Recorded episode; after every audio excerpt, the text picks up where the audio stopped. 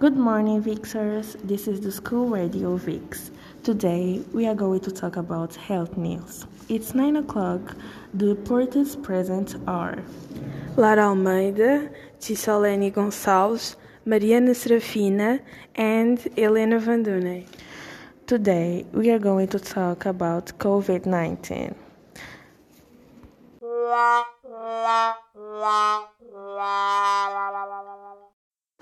The pandemic that shook the world.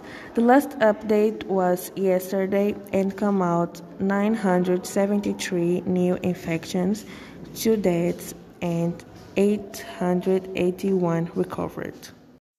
Now we are going to talk about entertainment news. Cristiano Ronaldo that reaches a new world record against Hungary. The game took place on June 15 at 7 p.m. The reported presents are Beatriz Oliveira, Beatriz Mata, and Catarina Nestruck.